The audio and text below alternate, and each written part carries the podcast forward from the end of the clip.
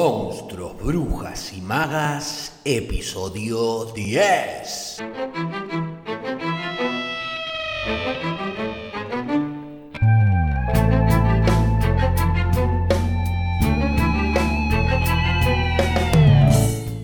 Bienvenidas, bienvenidos y bienvenidas a un nuevo episodio de Monstruos, Brujas y Magas un podcast producido por la Crespo Estudio, espacio multiplataforma que desarrolla actividades de formación, investigación, participación y encuentro vinculadas al teatro, el cine y la literatura. Actividades entre las que se encuentra el Club de Lectura Alto Viaje, de la cual se desprende este ciclo especial llamado Monstruos, Brujas y Magas, que se suma a la programación del canal y te invita en lo que queda de este 2021 a pegarte un alto viaje literario compartiéndote reseñas, análisis, biografía de autores y autores, fragmentos de audiolibros en la voz de invitades e invitados. Y todo, todo para quienes aman leer o, por qué no, escribir.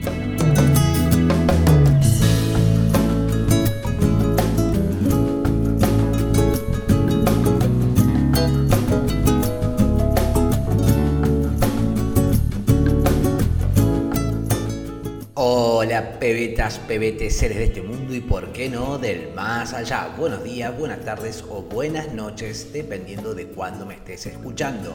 Bienvenidos a este décimo episodio de Monstruos, Brujas y Magas. Muy buen viernes para todos. Esta semana eh, se cumplió años nada más y nada menos que de Stephen King. Oh, well, oh, well, happy birthday to you. Happy birthday to you. Well, happy birthday, happy birthday. Happy birthday to you. Cumplió 74 años, Mr. Stephen. Debo confesar que se me pasó el día o el episodio de ese día, hablamos de Dominguito Faustino Sarmiento, pero bueno, no quería dejar que se me fuese la semana sin hacer mención a esto. Stephen King es un escritor eh, estadounidense, para quienes no le conozcan, que hace décadas que viene escribiendo, generando, generando fans, generando material, produciendo bestsellers, bombas editoriales que luego muchas veces se trasladaron y se trasladan a la pantalla grande. ¿Quién no recordará pelis como Cementerio de Animales? Y la habré visto en las siestas cordobesas. O la genial Misery, peli de terror, en donde el amor de una fan por un escritor se vuelve peligro de muerte, digamos, o Carrie, aquella peli dirigida por Brian De Palma, directorazo, en la cual un adolescente con poderes especiales decide vengarse, vengarse de sus eh, despiadados compañeros que le hacen bullying, le hacen bullying, por aquel entonces no se llamaba así, pero bueno, vamos, la acosan y toma pagos o otra de las pelis, eh, El payaso maldito, E.T., Pennywise, que protagonizó Tim Curry, en fin, autor gigante que reivindica la práctica de la escritura, ha escrito decenas de libros, algunos mejores que otros desde ya, pero que construye una maestría técnica, con una maestría técnica, universos de terror cotidianos que tocan la herida por, por próximos, por, por cercanos. Escribe muchas veces ahí donde radica el miedo latente en una sociedad. Algo de eso habla en su libro On Writing, mientras escribo, el cual eh, recomiendo, ya que si te querés iniciar, ya sea porque si te querés iniciar en la lectura, en su lectura, o bien si ya has leído alguno de sus libros. Yo te recomendaría incluso que a este libro, On Writing, o mientras escribo, lo leas después de haber leído algo de él para pegar más onda, como quien dice, para disfrutarlo más. Es una especie de biografía, ensayo, que está dividido en tres partes. En la primera parte, él te cuenta sobre sus comienzos y la eventual relación con la fama, así también como sus relaciones personales y algunos temillas con el alcohol y las drogas, al rockstar. Si te gusta escribir, en cambio la segunda parte es para vos porque tiene mucho de tips de escritura en la última parte vuelve a la biografía sobre un accidente que que había tenido y la recuperación y el esfuerzo por volver a escribir. A propósito, antes de comenzar con el episodio de hoy, me gustaría justamente leerte un fragmento precisamente de Mientras escribo, para vos, escritor, escritora, creador, creadora, que como yo a veces dejamos demasiado tiempo nuestras creaciones en proceso o la pereza o el perfeccionismo aniquilador nos estancan en el pantano de las ideas que no toman forma. Así que escuchemos lo que dice el maestro King mientras escribo. Dice, por ejemplo, cuando he empezado un proyecto no paro y solo bajo el ritmo si es imprescindible. Si no escribo a diario, empiezan a ponérseme rancios los personajes, con el resultado de que ya no parecen gente real, sino esos personajes. Empieza a oxidarse el filo narrativo del escritor y yo a perder el control del argumento y el ritmo de la narración. Lo peor es que se debilita el entusiasmo de crear algo nuevo. Empiezas a tener la sensación de que trabajas, sensación que para la mayoría de los escritores es el beso de la muerte. Cuando se escribe mejor, siempre, siempre, siempre, es cuando el escritor lo vive como una especie de juego inspirado. Yo si quiero puedo escribir a sangre fría, pero me gusta más cuando es algo fresco y quema tanto que casi no se puede tocar. Será entonces cuestión de poner en práctica esto que dice el maestro Stephen. Muchos y muchas de los escritores digamos, consagrados insisten en este valor de la práctica lúdica a veces, pero también de la práctica consistente, regular, como camino hacia la destreza y mucho más allá de la inspiración y el talento. Algo de esto hablé, creo, en algún episodio y si no, ya volveré a eso porque es tema que me interesa. Como sea.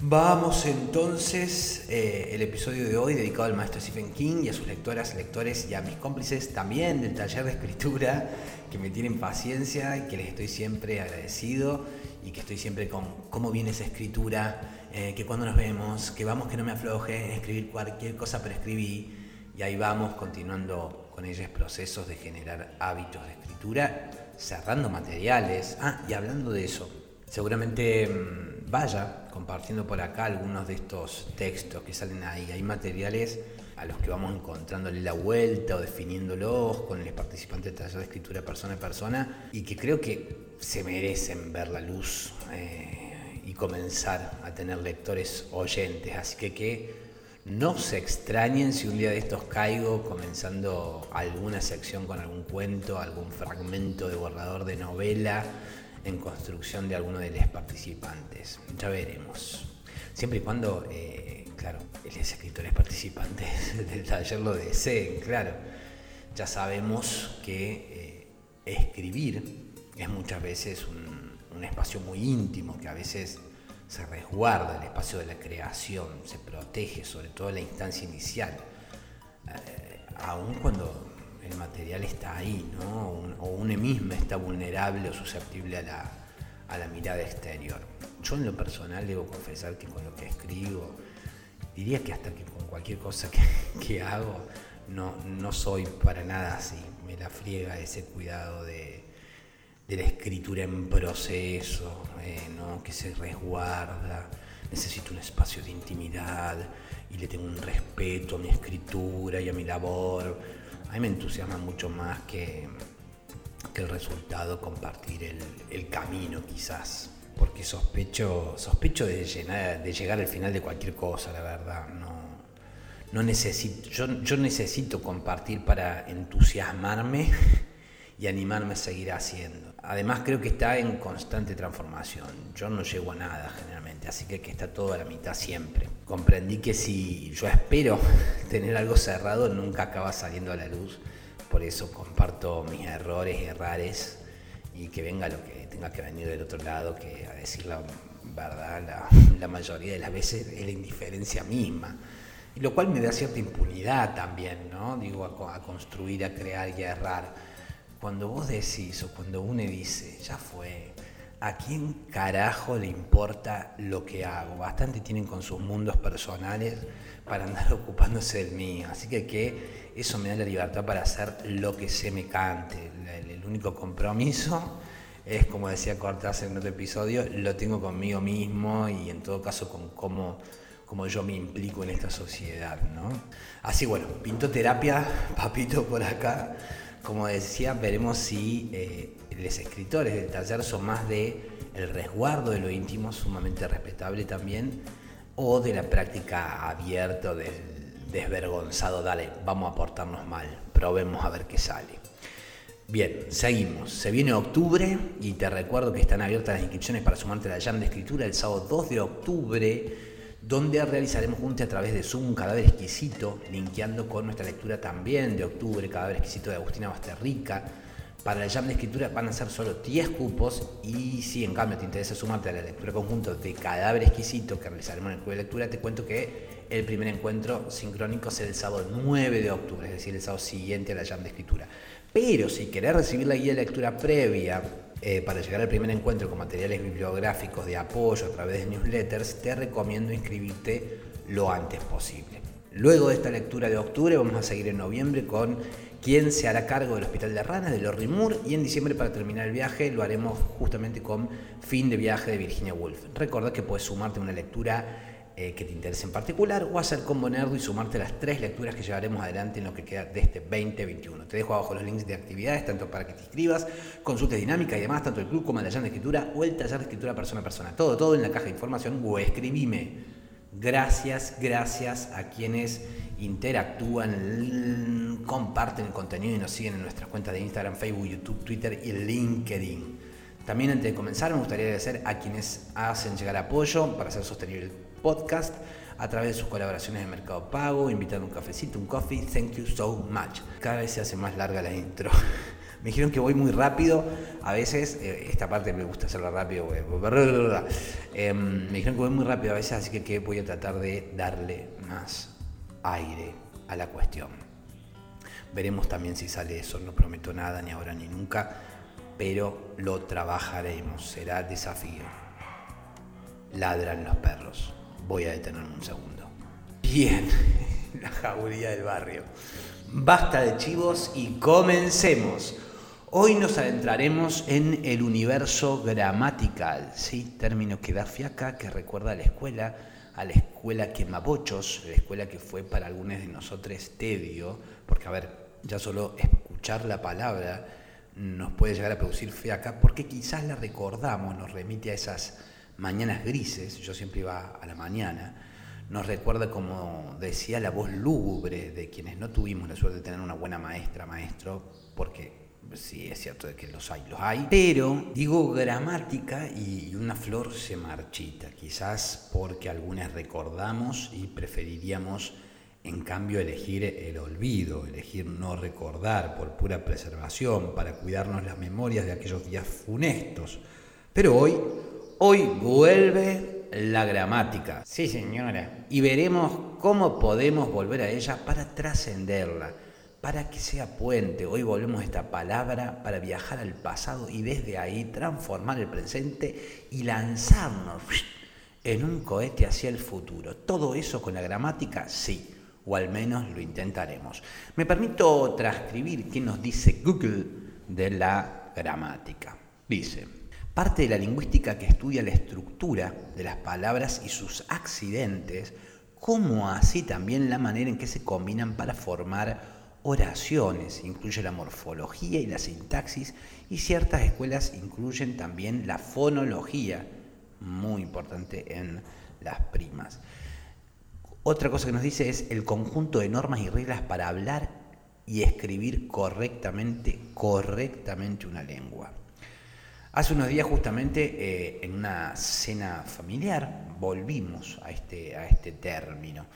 Y si me permito la confidencia de exponer eh, aquello eh, que le es propio a la intimidad, lo familiar, es quizás porque intuyo que la familia es no solo el territorio, uno de los temas presentes en las primas, como mencioné en el episodio 7, en el cual conversamos sobre lo familiar y lo siniestro, sino también en la familia como la primera institución que da el lenguaje al individuo. Luego vendrán otras instituciones, la educativa, de la cual hablaba recién, la religiosa, la jurídica, la médica, la económica, no necesariamente en ese orden, pero volvíamos en esta cena a este tema a partir de discutir en relación al lenguaje inclusivo, tan en boga, infaltable en muchas de las conversaciones que tenemos algunos hijes con nuestros padres y madres pertenecientes a otra generación, o amigues, o familiares, yernos, suegros, uff, en fin, desde luego, mamá había abierto el tema del lenguaje inclusivo para luego quedar extenuada y al comienzo apenas se había corrido del eje de su opinión primera que le había sido eh, quizás sugestionada, quizás por un mensaje viral que le había llegado a través de una cadena de WhatsApp que defendía estas cadenas de WhatsApp ¿no? que llegan y, ciertos miembros de la familia son tan adeptos a la difusión o, tan, o tan susceptibles a la difusión. En esta cadena le llegaba eh, una defensa sobre el correcto uso del lenguaje, ¿no? marco comillas, y la gramática a partir de sendos años de estudios, normas, reglas establecidos por la Real Academia Española. Junto a mi hermana, nosotros, nosotros intentábamos en vano, pero con la paciencia, comprensión y empatía que nos inspiran algunos afectos, abrir la discusión o la reflexión sobre este tema con nuestra madre. Nuestro optimismo al final nos dejó la sensación de que algunas inquietudes habían quedado quizás a la deriva, mientras que quizás la realidad nos dejó también el goce de que, bueno, habíamos compartido un, lindo momento que no es poco y la seguridad de que eh, mamá, si bien no iba a hacer un uso del lenguaje inclusivo, al menos había comprendido el camino hacia una empatía, digamos, más, más vinculada con todo esto. Ya, ya me harán saber si desean que nos extendamos un poco más sobre el lenguaje inclusivo. Hoy quizás toquemos algunas puntas de esto, pero para ir hacia otro lugar quizás. Eh, vuelvo entonces a la gramática.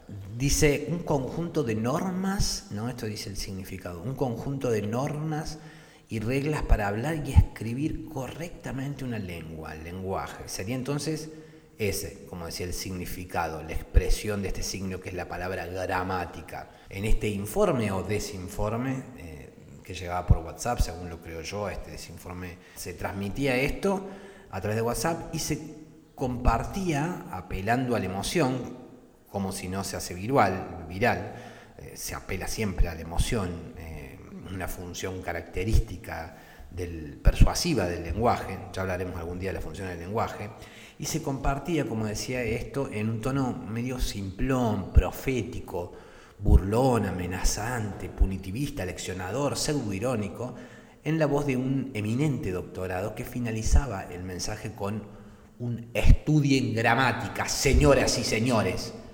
Enojado, enojado, enojado con la ruptura, con esa ruptura del lenguaje. Entonces la pregunta posible sería, ¿por quién eh, está instituida eh, esta, esta gramática? ¿Por la academia? ¿Por las normas que establece una mayoría? ¿Quiénes construyen esas normas y reglas? ¿Cómo se imponen? ¿Quién o quiénes la, las adoptan o se revelan a estas? ¿Y cuáles son las consecuencias?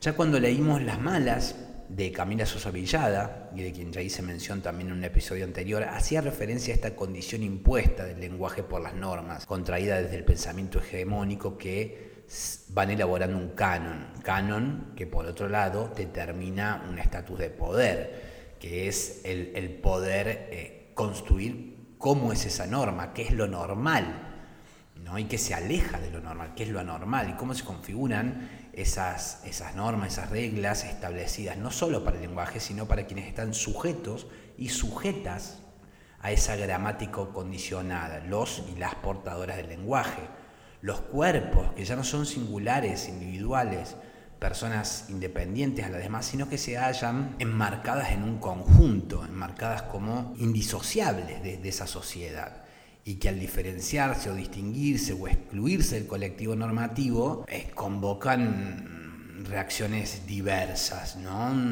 Volviendo a las escenas familiares, si no pensemos, decir que sos vegano o vegana o usar la E puede ser en una cena o en un almuerzo familiar de domingo el inicio de una pequeña batalla campal con tu yerno.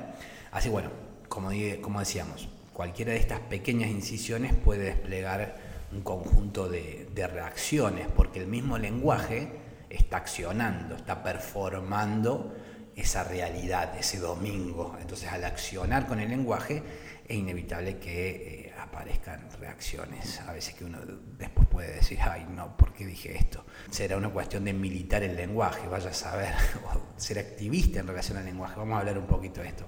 Me atrevo a citar un poco a Camila Sosa Villada, que dice, el lenguaje es mío, es mi derecho, me corresponde una parte de él.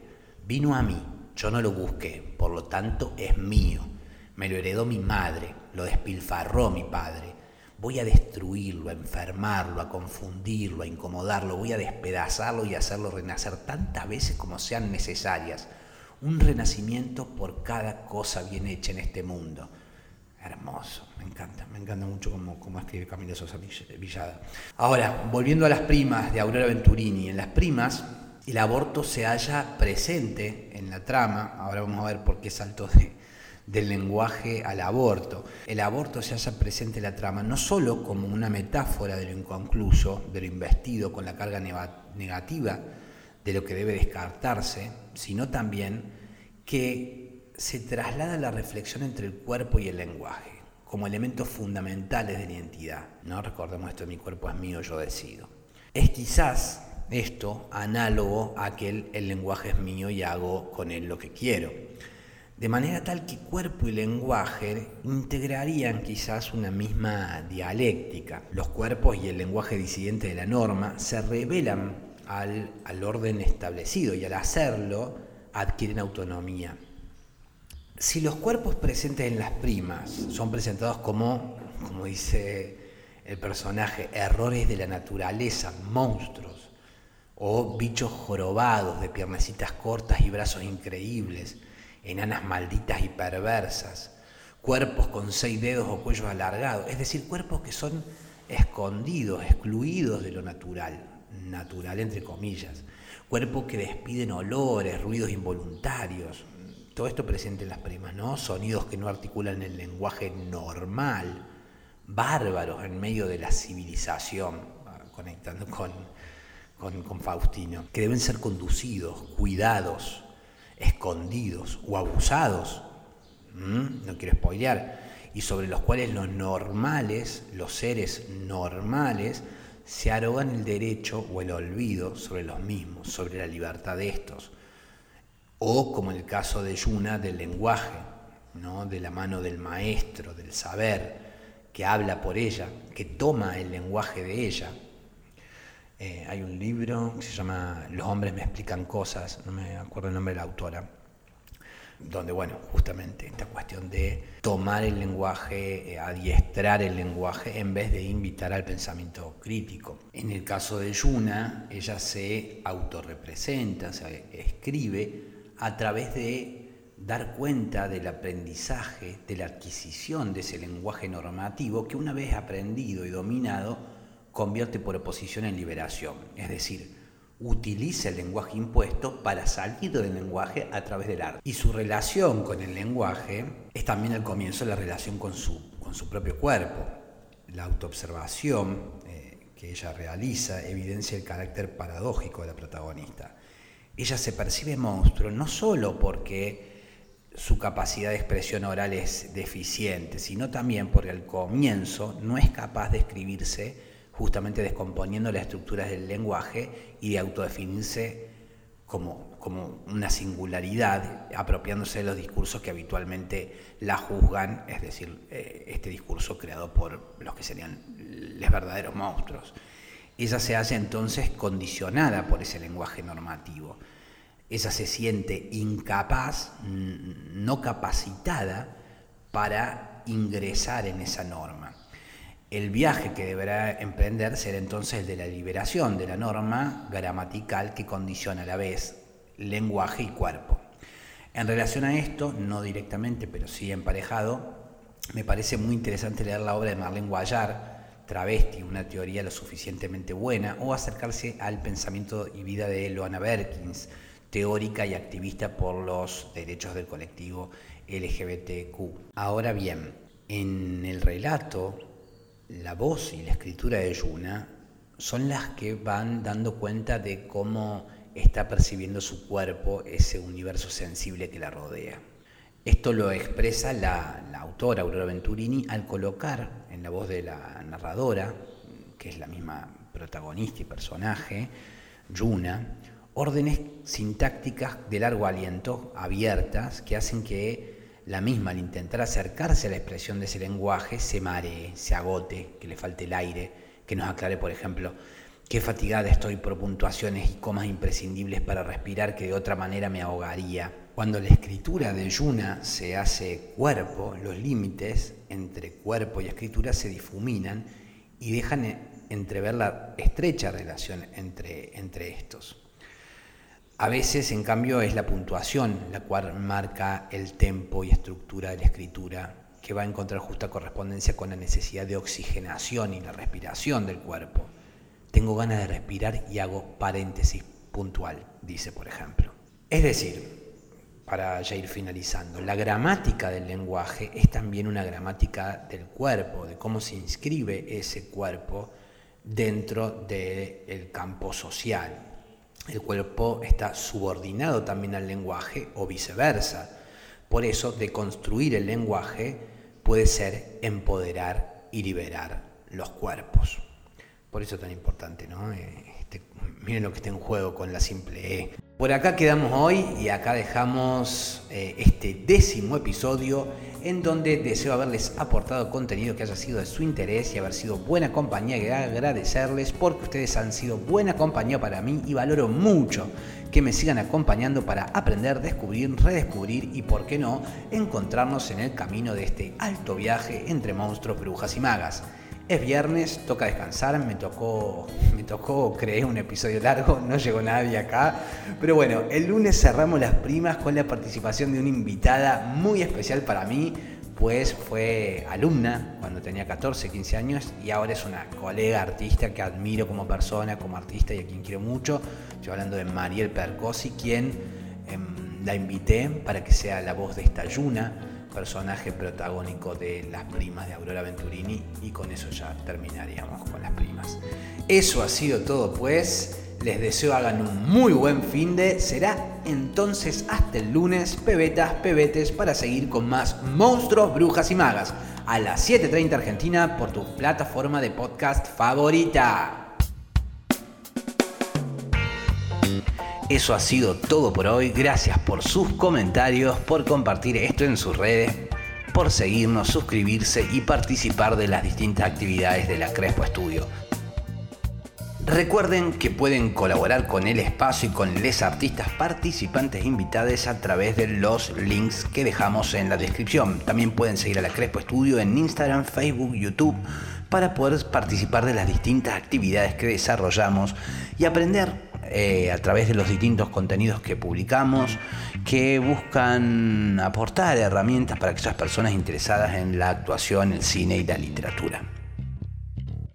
Mi nombre es Facundo Rubiño, coordinador y creador de la Crespo Estudio y si deseas conocer la dinámica del club de lectura, escribime a lacrespoestudio.gmail.com o bien, como decíamos, a través de cualquiera de las redes de la Crespo Estudio. Deseo hayas disfrutado esta lectura y que pronto nos encontremos en un nuevo viaje.